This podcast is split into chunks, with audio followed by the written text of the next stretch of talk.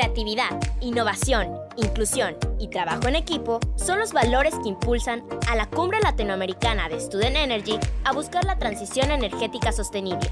Convirtámonos en agentes de cambio.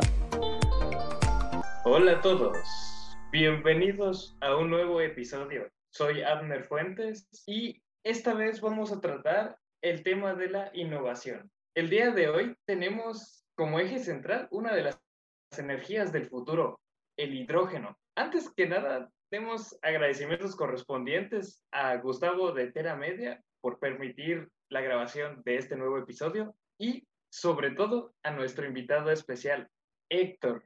Nosotros habíamos sido acompañados por Héctor en un episodio anterior. Él es ingeniero en energía titulado por la Universidad Nacional del Santa en Perú maestrante en Ciencias Convención en Energética en la Universidad Nacional de Ingeniería en Perú, certificado como auditor líder IRCA ISO 50001 de 2018. Héctor tiene un currículum impresionante. Los invitamos a conocer más de él en nuestras redes sociales. Pueden encontrarnos poniendo en su buscador LACES 2021.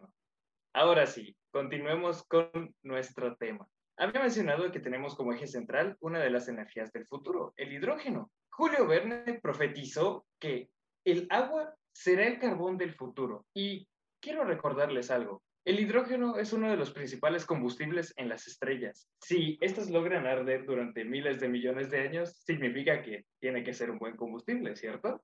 Dejemos que sea Héctor quien nos ilumine en este camino ¿por qué considerar al elemento más pequeño de la tabla periódica como la mejor solución a uno de los desafíos más grandes que enfrenta hoy la humanidad? Y mencionemos que este desafío es el cambio climático. Héctor, ¿podrías explicarnos un poco de por qué elegir el hidrógeno? Muchas gracias, Agner, por la presentación. Eh, en verdad, la, la, ciencia nos ha advertido tanto de lo que está próximo a experimentar nuestro planeta. La crisis climática que se nos viene eh, es una crisis tan grande, sin precedentes en toda la historia y causada por la acción humana. Pero todo ello eh, se puede prevenir porque es una mira a largo plazo y las acciones de prevención contra el cambio climático requieren que los países, estas grandes economías mundiales, empiecen a descarbonizar sus sistemas energéticos. ¿Y de qué manera? Instalando grandes cantidades de energías renovables que puedan ser fiables, seguras y continuas para poder eh, cumplir y abastecer esas necesidades de la demanda energética. Sin embargo, eh, este uso de la energía, que forma parte eh, en, una primera instancia como una forma primaria en diversos sectores, corresponde a veces no de la mano eh, en su 100% a energías renovables, sino que hoy en día se tiene esa lucha de porcentaje, quién abastece más, sea un 50-50, digámoslo así, de lo que corresponde también a la quema de combustibles lo cual esto empieza a tener mayor incidencia en la generación de lo que corresponde a los gases de efecto invernadero. Entonces, cuando hablamos ya de hidrógeno, este potencial que ha venido eh, sonando en estos últimos meses, o no decirlo ya desde hace un pocos años, ya ha tenido una, una visión desde décadas, desde décadas como un eh, como un elemento que va a estar ah, listo para asumir este rol protagónico en lo que corresponde a la transición energética. Si bien el hidrógeno se ha estado usando desde hace décadas en la producción de lo que corresponde a amoníaco, de manera simple a través de procesos termoquímicos, mayor importador en ese caso es Estados Unidos, eh, hoy en día empieza a asumir eh, un buen rol para la parte de transición energética. El hidrógeno siendo el más abundante del universo, eh, un combustible de mayor densidad energética y también con un gran potencial en las aplicaciones. Prácticamente en todos los sectores que van a requerir energía. Y lo podemos comparar que la misma necesidad del hidrógeno podría darse en futuro al igual que la electricidad. Por ello, eh, nos ponemos un tiempo de actuación en contra del avance al cambio climático, donde la molécula más simple va a tener frente al desafío más complejo. Wow, totalmente de acuerdo. Ah, me gustaría mencionar al respecto que se dice que nueve de cada diez átomos que encontremos en el universo pues, serán hidrógeno. Y, ya que mencionas esa manera en la que este elemento tan pequeño puede ayudarnos a hacerle frente a uno de los problemas más graves que tenemos hoy y que tenemos un tiempo límite para poder resolverlo. Me gustaría mencionar algo que nos topamos al investigar del tema y se trata de la cromática del hidrógeno. Tú mencionaste que es importante saber de qué fuentes proviene la energía que nosotros estemos utilizando y que lo, una de las partes importantes sea llegar a, esta neutralidad en la liberación de dióxido de carbono. ¿Podrías explicarnos con tus palabras qué es esta cromática? Claro. Eh, en primer lugar, debemos definirlo que el hidrógeno, siendo el elemento más simple, es el más abundante en el universo, como también ya lo habéis mencionado, pero en realidad no se encuentra en un estado puro en el planeta. Por lo tanto, no lo podemos eh, mirar como un, eh, eh, un energético de fuente primaria. ¿no? ¿A qué nos referimos un energético de fuente primaria o este, fuente de energía primaria, también como algunos lo conocen? Es cuando el elemento está tal y cual en la naturaleza. Denominamos a fuente de energía primaria, por ejemplo, al sol, al viento, ¿no? Eh, al gas, y cuando, al petróleo también, ¿no? Y cuando esto ha pasado por un centro de transformación, se denomina ya hacia un, este, un elemento de fuente de energía secundaria, cuando ha pasado por un proceso de transformación. En este caso, si esta fuente primaria, que podría ser el sol, pasa por los paneles fotovoltaicos, obtenemos una fuente de energía secundaria que sería la electricidad. Si esto pasa a colectores solares, tenemos agua caliente. De esa manera lo empezamos a clasificar. Y por ello es que luego el hidrógeno, al utilizar, en este caso, una fuente de energía secundaria en otro proceso, de transformación, que vendría a ser, eh, en este caso, la electrólisis, estaría denominado como vector energético, que tanto puede almacenar, distribuir e inclusive liberar energía, ir en ambos cursos, por eso denominado como vector. La cromática del hidrógeno, en realidad, no nos referimos a que eh, va a tener un color el hidrógeno en particular, sino que se nombra un color por el tipo de fuente energética que está usando para el proceso de producción del hidrógeno. Y es así que tenemos eh, distintos tipos. Dentro de los resaltantes está el hidrógeno gris, que sucede cuando la obtención de hidrógeno se, da por procesos termoquímicos y tiene como fuente energético el gas natural. Lo denominamos hidrógeno azul, ya cuando sucede el mismo proceso termoquímico, hay eh, la fuente energética del gas natural y como bien sabemos, este proceso libera CO2, dióxido de carbono, pero ya en el proceso de hidrógeno azul lo que se hace es capturar, ¿no? Como algunos también lo denominan, secuestrar este dióxido de carbono y compensarlo para que pueda mantenerse un balance. ¿De qué manera se puede capturar? Posiblemente eh, generando una plantación de árboles de la misma cantidad de dióxido que se está emitiendo. Luego tenemos también el hidrógeno rojo, cuando el hidrógeno es producido por un electrolizador a través del proceso de electrólisis y alimentado, en este caso, por energía nuclear. Luego está el hidrógeno amarillo, cuando el hidrógeno es producido por electrólisis, pero la fuente de alimentación es simplemente la energía de la red, indistintamente si esta energía de red es dada por, por momentos por renovables y por otros momentos por energía no, eh, convencional. ¿no? Eh, luego tenemos el hidrógeno verde, ya cuando el hidrógeno es producido por electrólisis y alimentado, en este caso, a partir de fuentes de energía renovables, como la solar, la eólica, que son los más destacables. De esta manera, dado este concepto de hidrógeno verde, es lo que está intentando buscar y encaminar una hoja de ruta los demás países, permite resaltar el potencial de producción de hidrógeno verde en relación al potencial de energías renovables del país.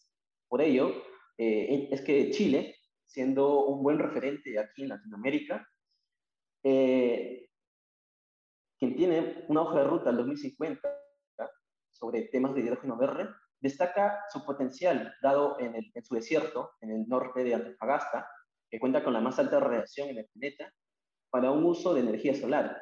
Y también destaca al sur del mismo país, cerca de los Magallanes, con el potencial más alto de velocidad de viento para uso de energía eólica. Además, me comentabas un poco de los métodos de, de obtención del hidrógeno. Así es. Te comento que el hidrógeno tiene, e, es producido a través de diversos procesos que mantienen una clasificación que puede ser de manera termoquímica, es decir, usando calor y reacciones químicas para obtener el hidrógeno. Y aquí lo más usado como fuente son los combustibles convencionales o biomasa. Ya hablamos de un proceso electrolítico a través de un electrolizador, que es lo que va a hacer es usar agua y disocia lo que es el hidrógeno y del oxígeno, usando electricidad. Luego hay procesos que son un poco más lentos, es decir, que la manera de obtención del hidrógeno no es al, momento, sino que requiere un pequeño tiempo, o la forma de actuación, que en este caso son procesos biológicos, dados por microorganismos, tales como bacterias y algas, que también pueden generar hidrógeno, pero es un tiempo un poco largo, pero también una manera sustentable de obtenerlo. Y luego otros procesos que pueden ser posiblemente por descomposición a través de fotocatálisis o la misma este, aplicación de termoquímica biológica en el agua.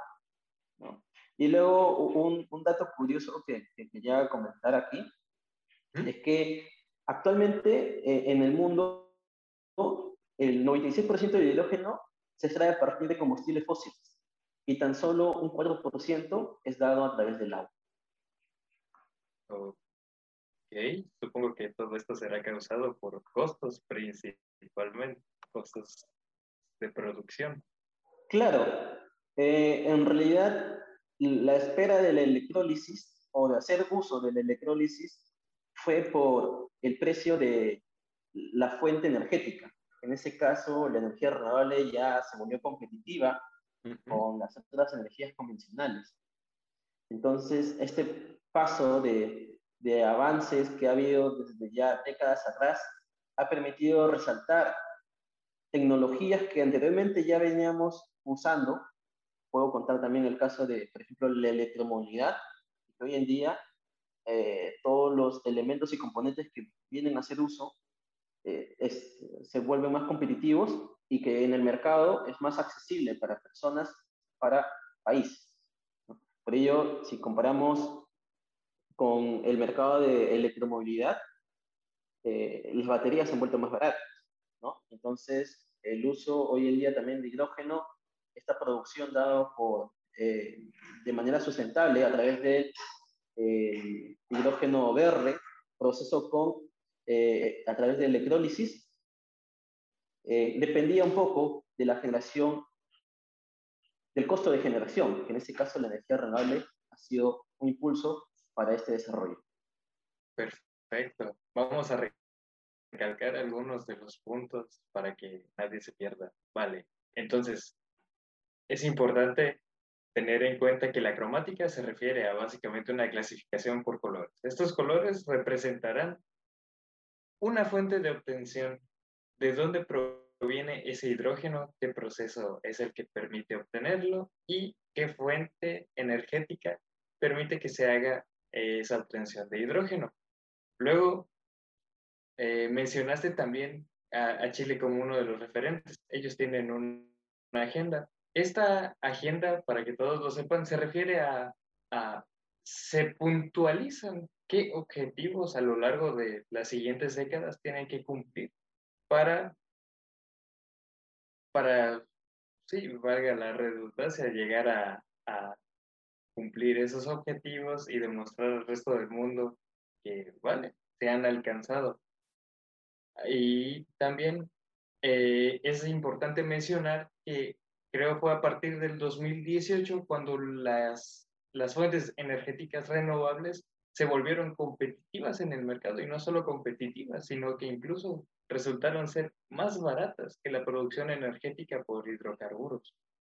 Entonces, tomando todas estas cosas en cuenta y todo lo que nos has, has platicado al respecto, empezamos a notar que efectivamente el hidrógeno podría a lo largo de las siguientes décadas reemplazar el uso de combustibles fósiles que hasta ahora representan un 80, arriba de un 80% de la producción energética mundial.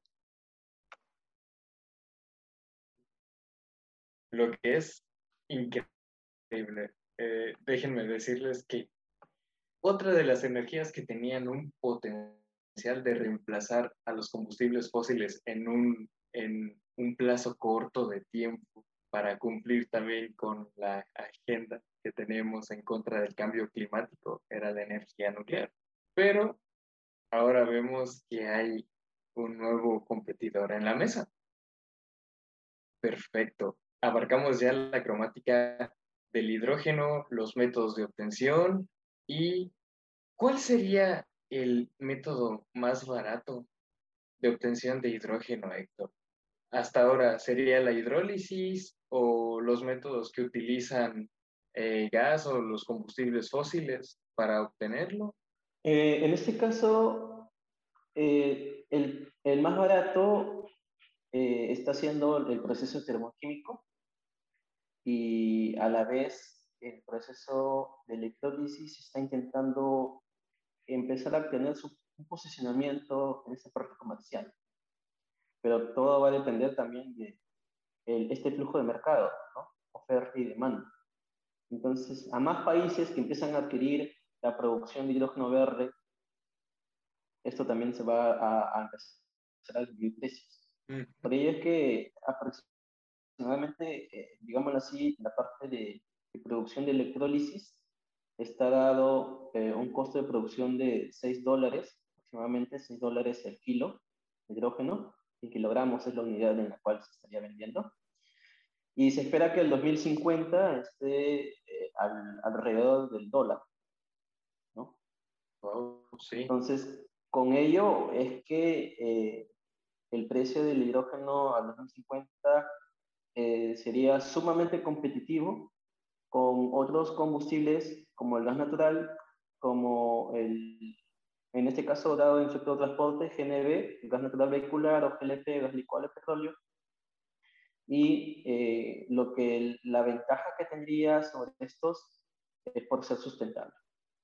Totalmente. Y me imagino que como es un tema, está tomando fuerzas de manera reciente, aún no se tiene toda, todo ese respaldo en artículos y, o investigaciones o en proyectos para definir que efectivamente el hidrógeno verde es la apuesta para el, segura para el mercado. ¿Ok? Mm, nos surge otra duda.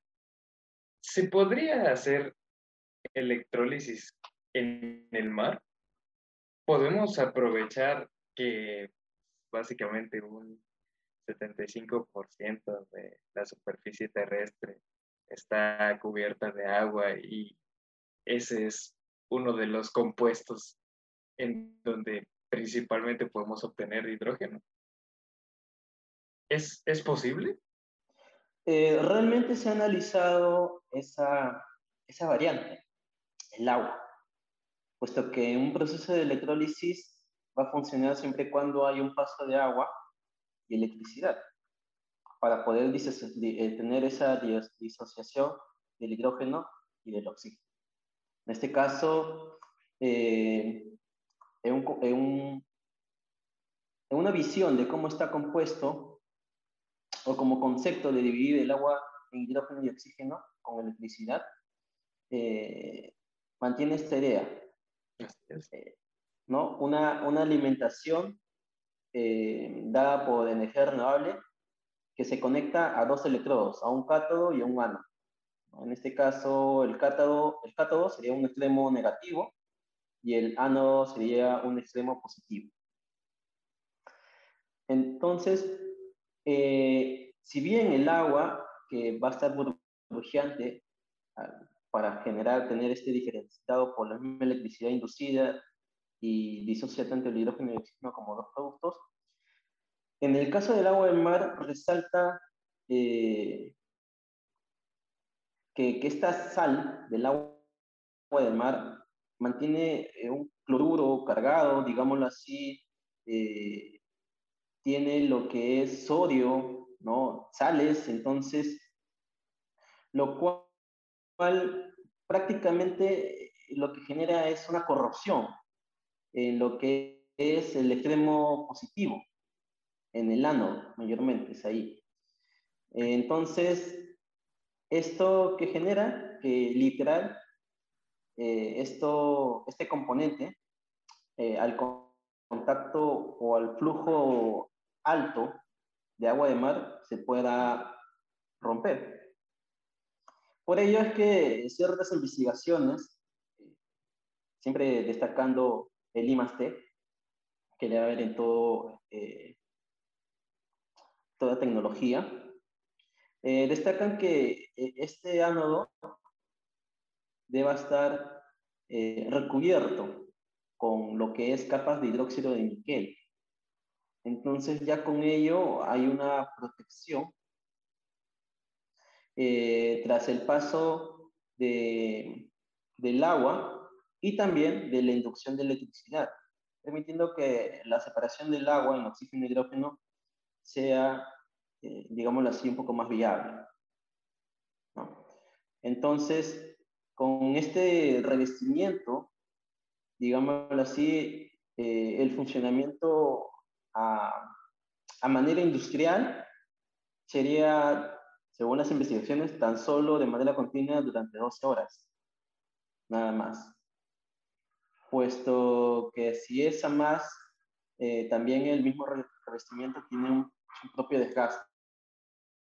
Nunca va a ser tan, o todavía no ha llegado al término de distinción a ser tan perfecto, a que sea netamente usado agua en mar. la otra solución para ello es que previo a la electrólisis pase el agua de mar por un desalinizador y luego por un ablandador para que luego eh, directamente vaya a la electrólisis. ¿no? Pero eso, este concepto también induciría que los costos de producción del hidrógeno sean un poco más elevados, ¿no? Pero también es una alternativa. Y sobre todo, suena bastante tentador eh, tener una fuente de combustible que es finito, pero abundante, mucho más abundante y que definitivamente no va a provocar un daño colateral como ya lo hacen los combustibles fósiles, porque recordemos que la quema de estos liberan el dióxido de carbono, el CO2, que supongo todos habrán visto en muchas fuentes, habrán escuchado una y otra vez que provoca y acentúa, remarca eh, este cambio climático. En cambio, con el hidrógeno, pues lo que estamos liberando es oxígeno, porque ese es el otro producto que, se obtiene al, quemar, al, separar el hidrógeno. Y definitivamente, eso es prácticamente inofensivo con el medio ambiente. Ah, antes mencionaste que el hidrógeno es un vector energético. Y entiendo que un vector energético es algo que permite almacenar energía y que esa energía posteriormente se puede liberar de forma controlada. Ah, ¿Cómo es que puede almacenarse y distribuirse el hidrógeno? Ahí un poco para comentarte, previo a, responder tu pregunta, eh, sobre los, los productos de, dados en la disociación, de la electrólisis. Se almacena tanto el hidrógeno y también se almacena el oxígeno. Eh, entonces, este oxígeno dado no es llevado a una alta pureza, pero sí podría eh, ser, este, digámoslo así, mejorado sus propiedades para uso medicinal. Entonces, justo eso es lo que también se buscaba, que la sostenibilidad dada eh, a esta producción sea desde todos los lados posibles, tanto desde lo que está utilizándose como materia y lo que se va a utilizar del producto. Entonces, lo que se quiere es que nada se desperdicie, manteniendo un ciclo de vida, o sea, analizamos esta parte del ciclo de vida de todo el proyecto de manera sustentable. Entonces, usas, eh, almacenas ¿no? esta, esta parte del producto del hidrógeno para la distribución y también almacenas el oxígeno.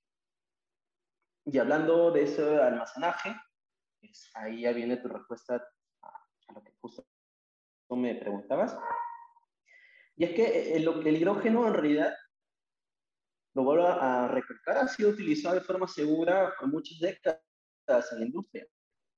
Eh, en Estados Unidos se produce y se usa sin peligro alguno y ha sido utilizado en aplicaciones químicas, metalúrgicas, que son los más usuales, ¿no? Eh, en tanto en la producción de amoníaco también. Y por lo tanto, para un uso seguro, eh, el diseño de estas estructuras donde el, el, hidrógeno es almacenado y utilizado debe prácticamente considerar eh, las propiedades de este elemento. ¿no? Entonces, como el hidrógeno es un elemento, es el más liviano en realidad de la tabla periódica, es el más pequeño, es, el, eh, es un gaseoso a condiciones normales. ¿no? Si lo comparamos con el aire, es prácticamente alrededor de 14 veces más liviano. Entonces, por lo tanto, eh, esto, digámoslo así, asciende y se dispersa rápidamente. Entonces, te pones a pensar un poco, en el almacenaje, si sucede algún tema drástico de que haya una pequeña fuga de hidrógeno, esto literal se extiende más rápido o al mismo nivel que Flash, si lo podemos comparar un poco, ¿no? Pero es que, es que quiero llevar a, a ese sentido, de que tras ello, tras esa evaluación, la seguridad por almacenarlo es muy cuidadosa. Demasiado cuidadosa. Aparte también de que el hidrógeno es un gas incoloro, inodoro, insípido y altamente inflamable. muy aparte de que este asciende, se dispersa, es más liviano que el aire, mantiene un rango de inflamabilidad cercano al 75%. ¿Cómo lo comparo? Con el gas natural. El gas natural tiene un rango de inflamabilidad del 15%. Es decir, que el hidrógeno a la mínima chispa ya está con una llama demasiado alta.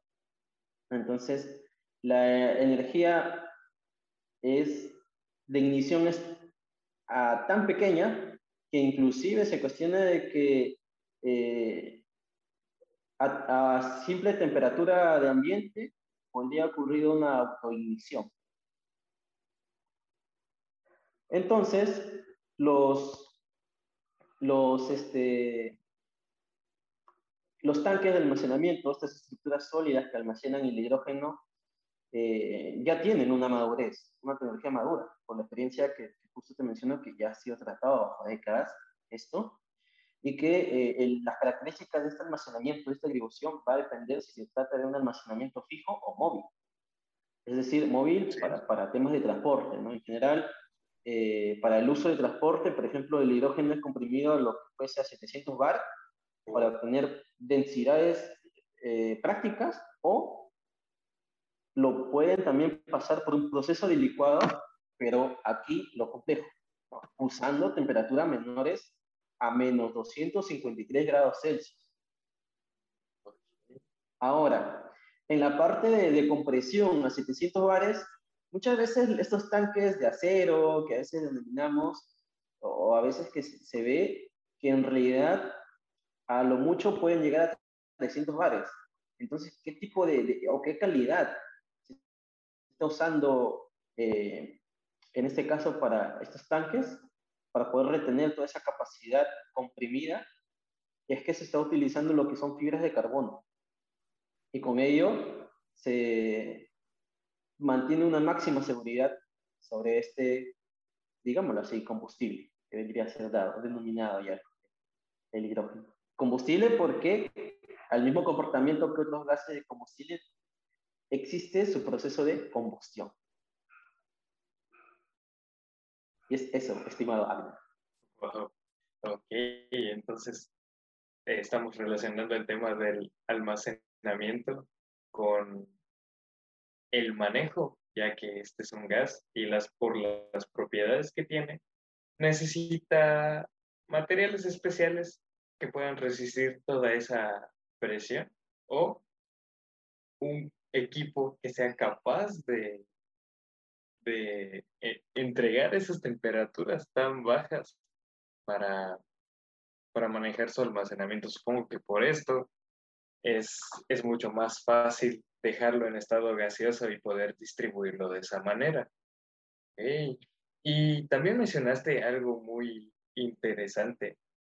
Ah, ya que es un vector energético y permite almacenar energía, eso significa que efectivamente pueden usarse en lo que son básicamente celdas o pilas de combustible en autos. Y dicho sea eso, ¿cómo se repostarían estos vehículos si se reemplazara vehículos eléctricos con, con estas nuevas celdas de combustible de hidrógeno? ¿Y cómo competirían, básicamente?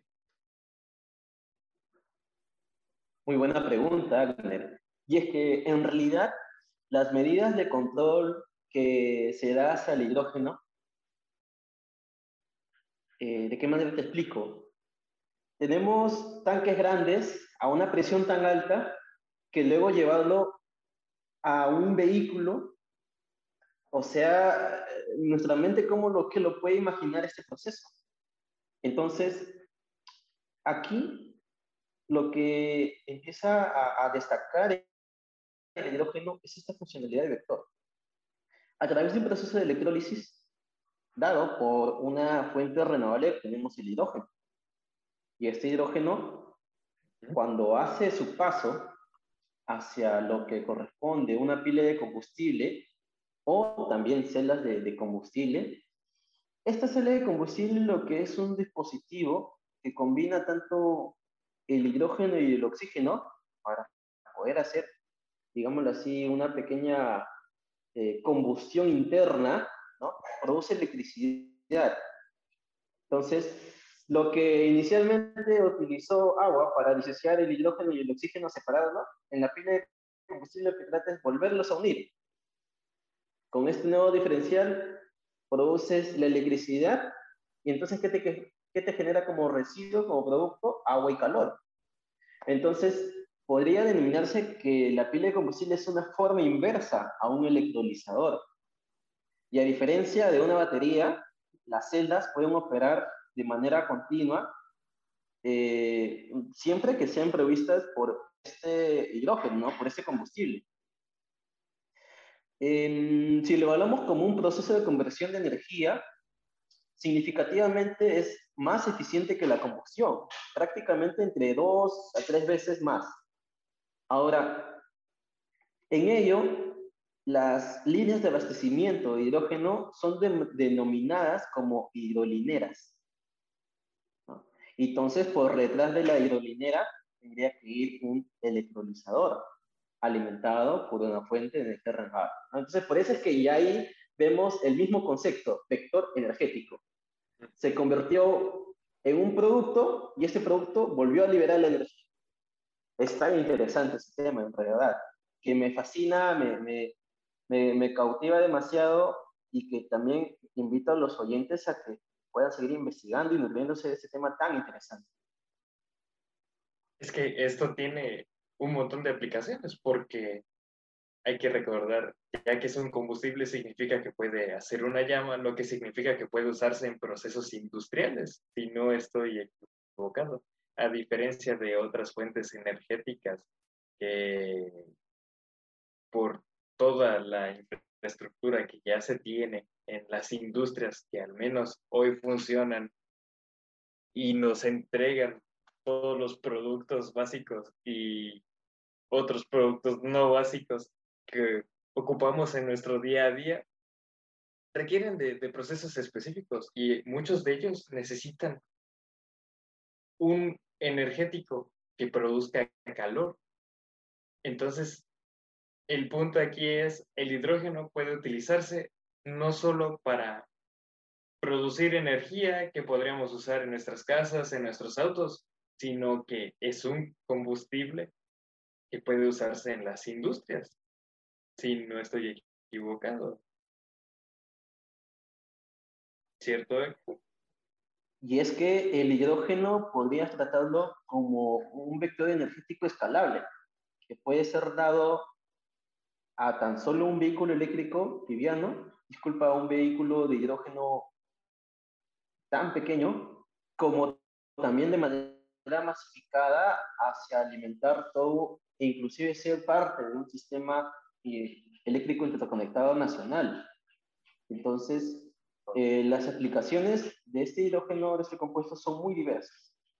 Se podría decir que estaría aplicando para todos los sectores económicos de un mismo.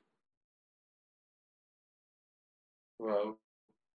Creo que con todo lo que se ha dicho, al menos hasta ahora, comprobamos que de verdad Julio Verne profetizó que el agua será el carbón del futuro. Y, con toda la evidencia que tenemos, con toda razón.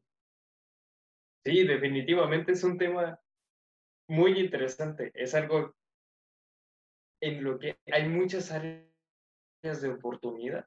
Entonces, espero que nuestra audiencia sepa ver ese aspecto y aprovecharlo, porque de aquí pueden salir muchas ideas. Ah, solo retomando uno de los temas, ¿qué es lo que entonces podemos esperar de la aplicación del hidrógeno ya para el 2050? ¿Qué llegará a reemplazar eh, todo lo que se usa hoy en día en, en, el tema de combustibles fósiles en toda la industria? Podremos ver que realmente las industrias del futuro se muevan a base de este nuevo comburente. Y es que eh, te comento un poco ahí, el hidrógeno como combustible en realidad ya, ya está siendo eh, una realidad en países como Estados Unidos, Francia, China, Alemania, España, e, e inclusive ya hay otros prototipos eh, dados en Chile, mantienen una hoja de ruta muy buena, eh, que incluso va más allá, ¿no? Y estos países aspiran a convertirse en una economía del hidrógeno, es decir, importar y exportar hidrógeno a modo de, de compensar eh, el dióxido de carbono emitido que puede ser adquirido ¿no? o dado por otras empresas del mismo país que deseen ser considerados amigables con el medio ambiente. Entonces, por ello es que se espera que durante estos años, y con miras ya al 2050, como tú ya lo habías mencionado, es que el hidrógeno sea un medio indispensable para poder mitigar el avance del cambio climático. En particular, para poder disminuir las emisiones del sector transporte. Porque te comento que, en, por no decir en todos los países, el sector transporte es uno de los sectores con mayor consumo final de energía y al cual se tiene eh, muy, poco, eh, muy poca fiabilidad con respecto a qué debemos hacer en este sector. Entonces, eh, este hidrógeno sería un excelente reemplazo del gas natural. Digámoslo así, es la mejor opción de apuesta que debe ser liderado en lo que denominamos la transición energética, porque permite responder a las necesidades de electrificación y también a las necesidades de descarbonización de los sectores como la industria o el transporte. Y aparte se relaciona íntimamente con algunos de los objetivos de desarrollo sustentable, porque si tenemos una fuente energética que aún si, digamos, es finita, abunda en sobremanera en nuestro planeta mucho más que los combustibles fósiles, llega a ser más barata, más limpia, más eficiente y tenemos una enorme cantidad de ello, estamos básicamente garantizando la seguridad energética de la región que sepa aprovechar eh, estas nuevas tecnologías. Y mencionaste algo muy importante, realmente. El, esta, el desarrollo sustentable y el ser amigables con el medio ambiente. De hecho, Ah, en Europa hay una propuesta al respecto del tema, que para el uso de hidrógeno como comburente exista un sello de homologación que básicamente es una certificación de baja emisión de carbono. ¿Qué, qué opinas al respecto de esto?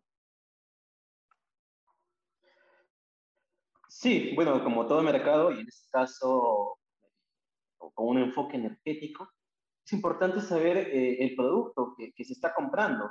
¿no? Por ello es que en Europa eh, se pensó sobre un certificado de garantía de origen, o como también algunos lo denominan, el sello de homologación del hidrógeno. Eh, con ello, lo, que lo que está tratándose aquí es brindar una garantía sobre qué tipo de hidrógeno se está comprando. Y aquí volvemos un poco a la cromática. Estoy adquiriendo hidrógeno verde, o rojo, o azul, o amarillo, Por ello que este sistema de garantía de origen eh, prácticamente es que va a, certificar, eh, por no decir que, inicia con un proceso de una auditoría, eh, donde esta auditoría, tras la, conformidad de, del origen del hidrógeno eh, se emite como una credencial.